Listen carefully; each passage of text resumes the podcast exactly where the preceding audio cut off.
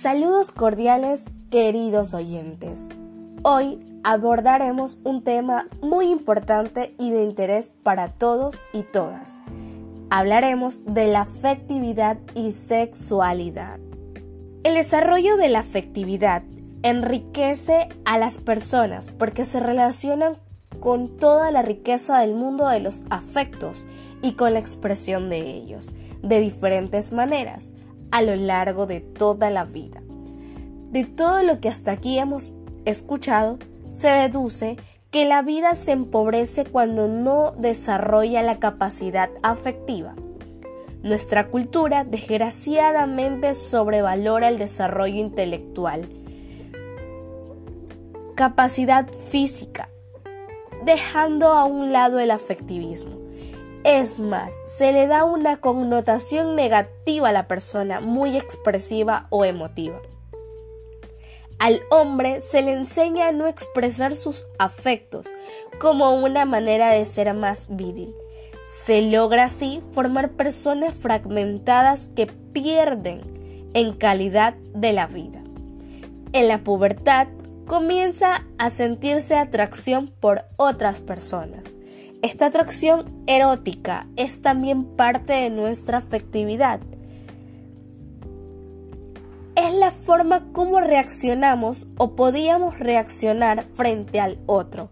Al producirse esta química del amor, emitimos señales no siempre conscientes.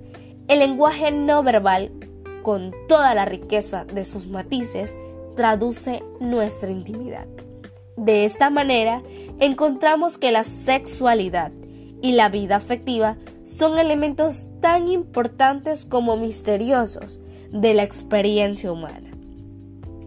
Quizás o probablemente en la actividad sexual se exponen juegos de todos los sectores de nuestra personalidad. La relación sexual puede ser mucho más gratificante cuando se da dentro de una relación significativa. En relación a la sexualidad, nuestra cultura nos ofrece grandes contradicciones.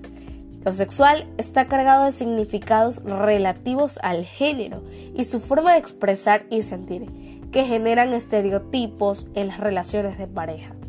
En la familia, gran parte de la comunicación sobre afectividad y sexualidad es no verbal, como la interacción de los padres, la forma de expresar sus afectos, el respeto, la delicadeza, el pudor de la vida diaria y reacciones frente a mensajes de la televisión.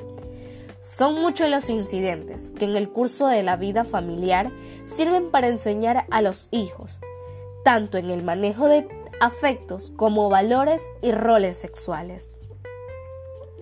Esa fuente de información puede ser más potente y significativa que la transmiten verbalmente por la gran susceptibilidad que tienen niños y adolescentes en este sentido.